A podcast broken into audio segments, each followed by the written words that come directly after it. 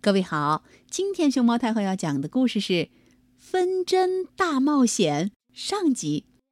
它的作者是日本的二见正直，王维信翻译，长江少年儿童出版社出版。关注微信公众号和荔枝电台“熊猫太后”摆故事，都可以收听到熊猫太后讲的故事。滴答滴答滴答，春子家有一个时钟。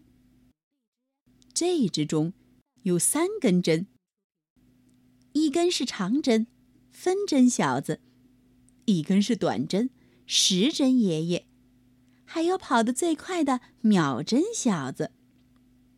他们三个既能思考，又会说话，特别是分针小子，三个当中属他最喜欢思考。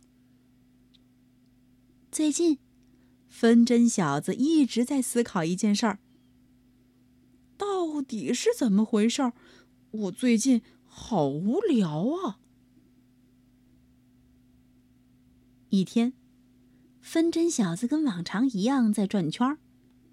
忽然，春子和妈妈的一段对话传进了他的耳朵：“幼儿园赛跑，我跑了第一名，妈妈，我很棒吧？”“嗯。”你太棒了，分针小子想：“诶，我怎么就没想到呢？原来跑得快就是棒啊！怪不得秒针小子平时都跑得那么快。”分针小子也想尝试一下快跑的感觉，于是分针小子呼呼呼呼的跑了起来，一会儿就超越了秒针。他得意的望着秒针小子，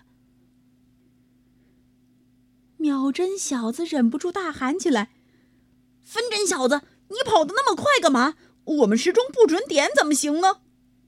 呃，奇怪呀，分针小子闹不明白了。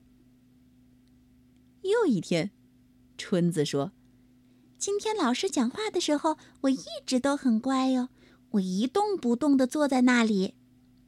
哟，你可真棒！啊，原来安静不动才是棒呢，怪不得时针爷爷平时总是那么慢呢。哼，我也要试一试。分针小子决定一整天都不动。原来我也能这么乖。真是太厉害了！可最后，他竟然呼呼大睡了过去。喂！时针爷爷大喊一声：“谁让你偷懒的？我们时钟不准点，怎么行？”哎，奇怪呀，我怎么又挨骂了？那到底？怎样才算是棒呢？分针小子陷入了沉思。第二天早晨，等春子一家人出门之后，分针小子立刻从时钟里噔跳了出来。你怎么了，分针小子？点开关，哥哥，我不想做时钟上的分针，我想做别的东西。哦，原来是这样，那你最好是去外面的世界看看。电开关帮分针小子打开大门口的灯。哦，外面这么敞亮啊，真好！哇！好美的蝴蝶呀！分针小子一路追着蝴蝶跑，我也好想变成一只蝴蝶哟。蔬菜棚周围都是泥土的气息，架子上摆满了蔬菜。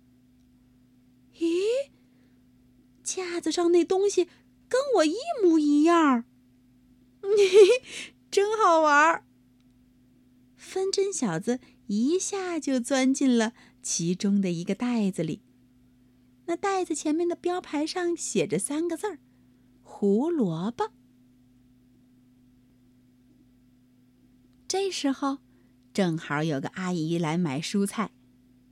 她捡起了分针小子钻进去的那个袋子。分针小子又犯迷糊了。诶，他到底是要带我去哪儿啊？阿姨骑着自行车回到了家，来到了自家的厨房。她把袋子打开，取出了一个胡萝卜，咚咚咚咚咚咚咚，开始切胡萝卜丁。嗯，糟糟糟糟糟了！分针小子看到这一幕，赶紧躲到另一个地方里头去了。这个地方是快笼，筷子们在里头开始七嘴八舌起来。你这根筷子，我们怎么从来都没见过呀？你怎么就一根呀？另外那一根呢？不成双的筷子会被扔掉的，真可怜。啊，那我还是趁早溜吧。分针小子找到一扇窗户，噌的一下跳到外边。可没想到，他却一下掉到了蜘蛛网上。嗯，讨厌！嗯，滚开！躺在蜘蛛网上的分针小子眼睁睁的看着一只蝴蝶就要被吃掉了。哎呀哎呀，看来做蝴蝶也不好啊！分针小子赶紧开溜。于是，分针小子试着变成大街上的各种东西，比如指示牌上的红色箭头。可这样一来，一块指示牌上就有了两个箭头。